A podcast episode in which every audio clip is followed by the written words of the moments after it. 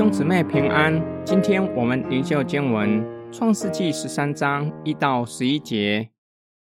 亚伯兰带着他的妻子与罗德，并一切所有的，都从埃及上南地去。亚伯兰的金银牲畜极多，他从南地渐渐往伯特利去，到了伯特利和爱的中间，就是从前自搭帐篷的地方。也是他起先主坛的地方，他又在那里求告耶和华的名。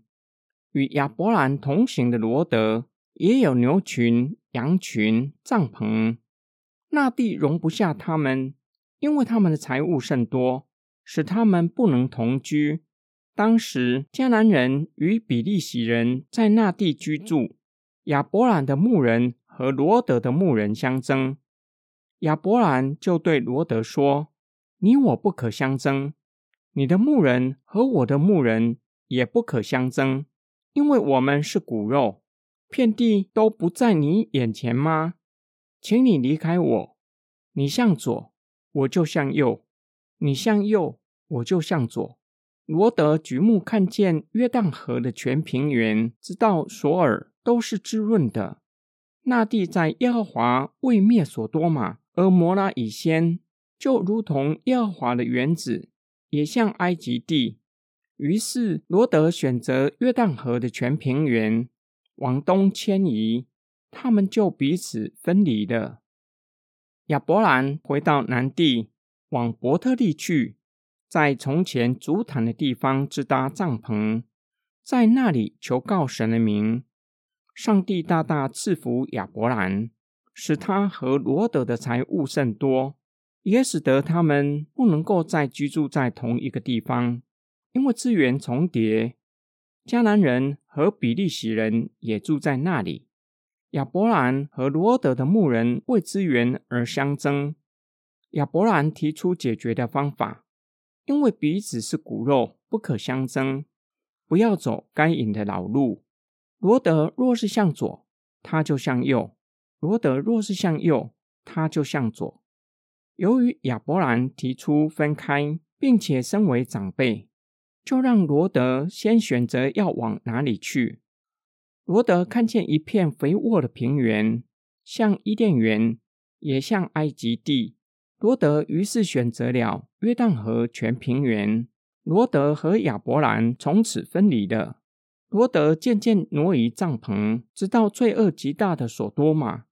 罗德离开了亚伯兰，神要亚伯兰举目向东西南北观看，凡他所看见的地，都要赐给他和他的后裔，并且要赐给他多到数不出来的后裔。上帝吩咐亚伯兰起来，纵横走遍上帝要赐给他的地。这是古晋东人宣誓主权，表达拥有这块土地的意思。亚伯兰听从上帝的吩咐，迁移帐篷，走到希伯伦曼利的橡树那里居住，在那里为耶和华筑了一座坛。今天经文的默想跟祷告，许多人对罗德的选择提出许多的见解。有人认为罗德忘恩负义，没有顾念叔叔的恩情，如今能够拥有这么多的财富，岂不是亚伯兰的缘故？岂能够将最好的地先选走？有人认为罗德不懂得尊敬长辈，你当让长辈先选，再由他选择要往哪里居住。这些都不是罗德最严重的问题。由于他们的仆人彼此为了资源而争吵，罗德照着叔叔提出的建议做出选择。亚伯兰和罗德面对约旦河全平原。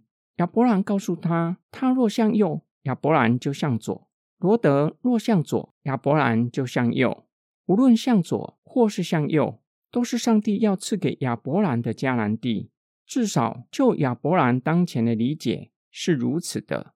亚伯兰希望罗德无论做出怎样的选择，都不要离开迦南地。罗德却不是这么想。他看见约旦河全平原是肥沃的土地。”有丰富的资源，在那里又有富裕的城市。罗德于是渐渐迁移到罪恶极大的城市居住。这是罗德最要命的问题。